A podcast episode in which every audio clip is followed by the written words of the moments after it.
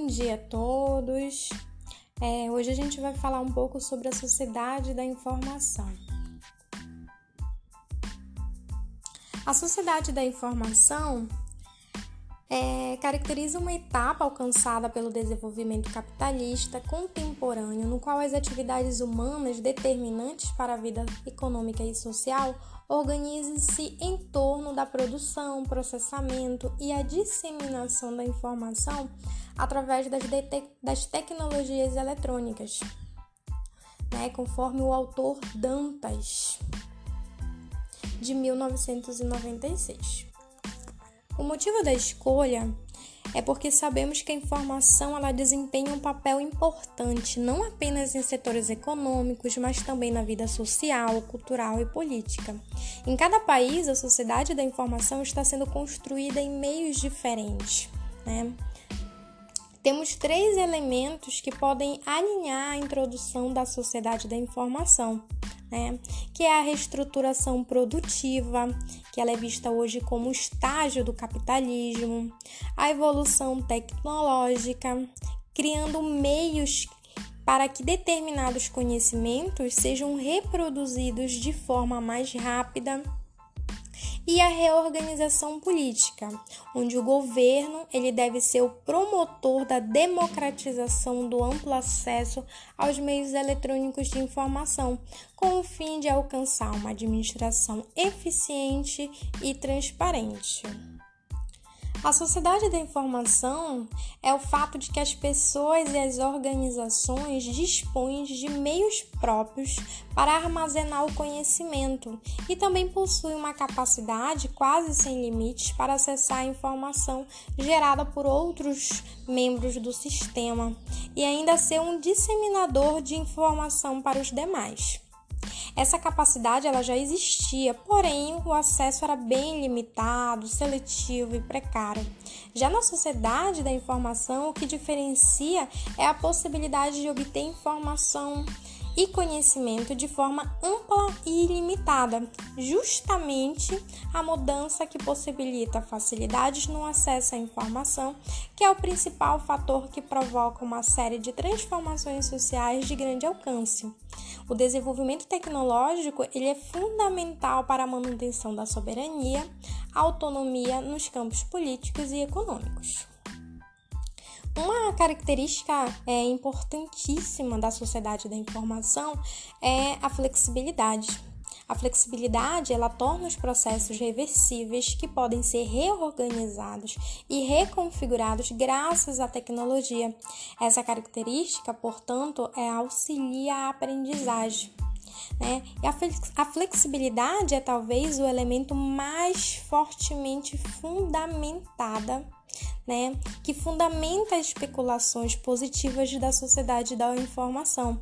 Ela que incorpora a ideia de aprendizagem, a capacidade de reconfiguração do sistema, refere-se à maior disponibilidade para a incorporação da mudança.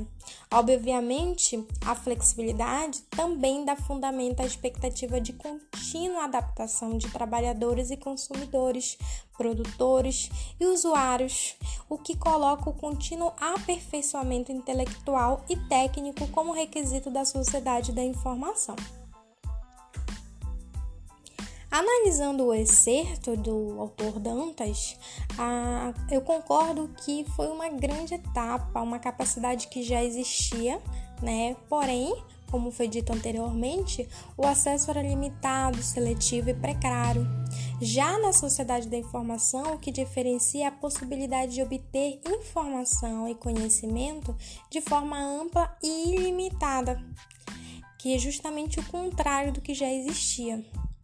É justamente essa mudança que possibilita facilidade no acesso à informação que é o principal fator que provoca uma série de transformações sociais de grande alcance. Dentre uma das grandes muralhas digital está a efetivação desse direito da sociedade da informação como um direito fundamental de personalidade.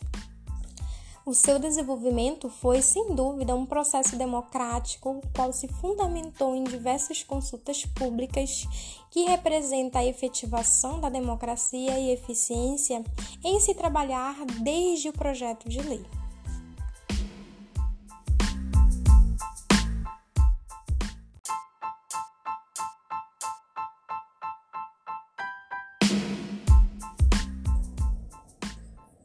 Governo Digital. A transformação digital está no mundo todo e a escolha desse tema é para destacar o governo, incluindo todas as suas esferas. Essa realidade já toma proporção cada vez maiores no cenário global e nacional. Atualmente, os países desenvolvidos ganham destaque nessa corrida em busca da transformação digital no setor público, Porém, países emergentes como o Brasil vêm seguindo essa tendência e buscando otimizar e simplificar ainda mais essa relação entre governo e cidadão. Um dos desafios que o governo digital pode solucionar é a eliminação do papel, promover a transparência, oferecer serviços digitais para o cidadão. Uma das prioridades de toda gestão pública é conseguir entregar serviços de qualidade que melhorem a vida do cidadão. A tecnologia e a inovação têm um grande papel nesse desafio, visto que as ferramentas digitais auxiliam na otimização dos processos e na redução de grande parte da burocracia, o que torna o trabalho do servidor muito mais produtivo e possibilita que as entregas sejam mais eficientes para quem precisa do serviço público.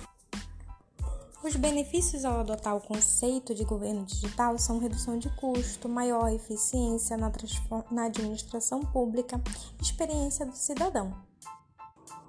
Governo digital no Brasil é o escopo de transformação digital e também se divide em dois grandes eixos: transformação digital da economia e transformação digital do governo.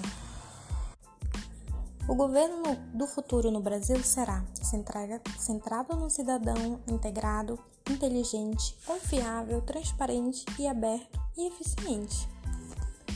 O Brasil ele realiza diversas ações para se aproximar de um modelo de governo digital avançado, como é o caso do estado de Santa Catarina e prefeituras como de São Bernardo do Campo, que já caminham passos largos e são bons exemplos de transformação digital no governo.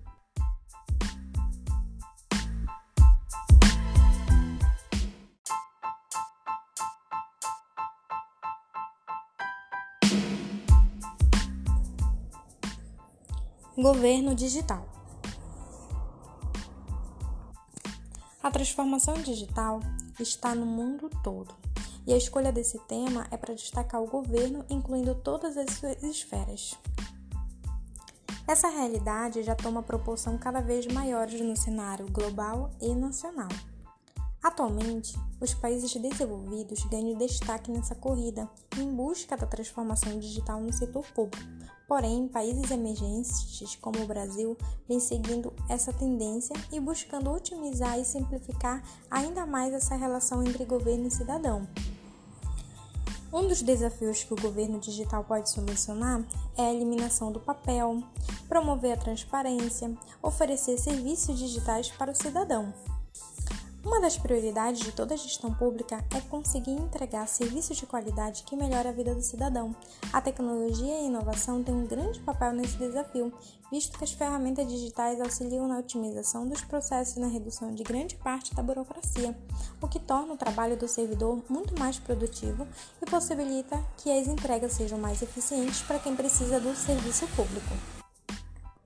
Os benefícios ao adotar o conceito de governo digital são redução de custo, maior eficiência na, na administração pública, experiência do cidadão.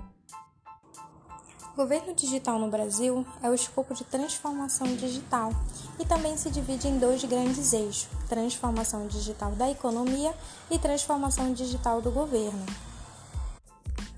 O governo do futuro no Brasil será centrado no cidadão integrado, inteligente, confiável, transparente e aberto e eficiente. O Brasil ele realiza diversas ações para se aproximar de um modelo de governo digital avançado, como é o caso do estado de Santa Catarina e prefeituras como de São Bernardo do Campo, que já caminham passos largos e são bons exemplos de transformação digital no governo.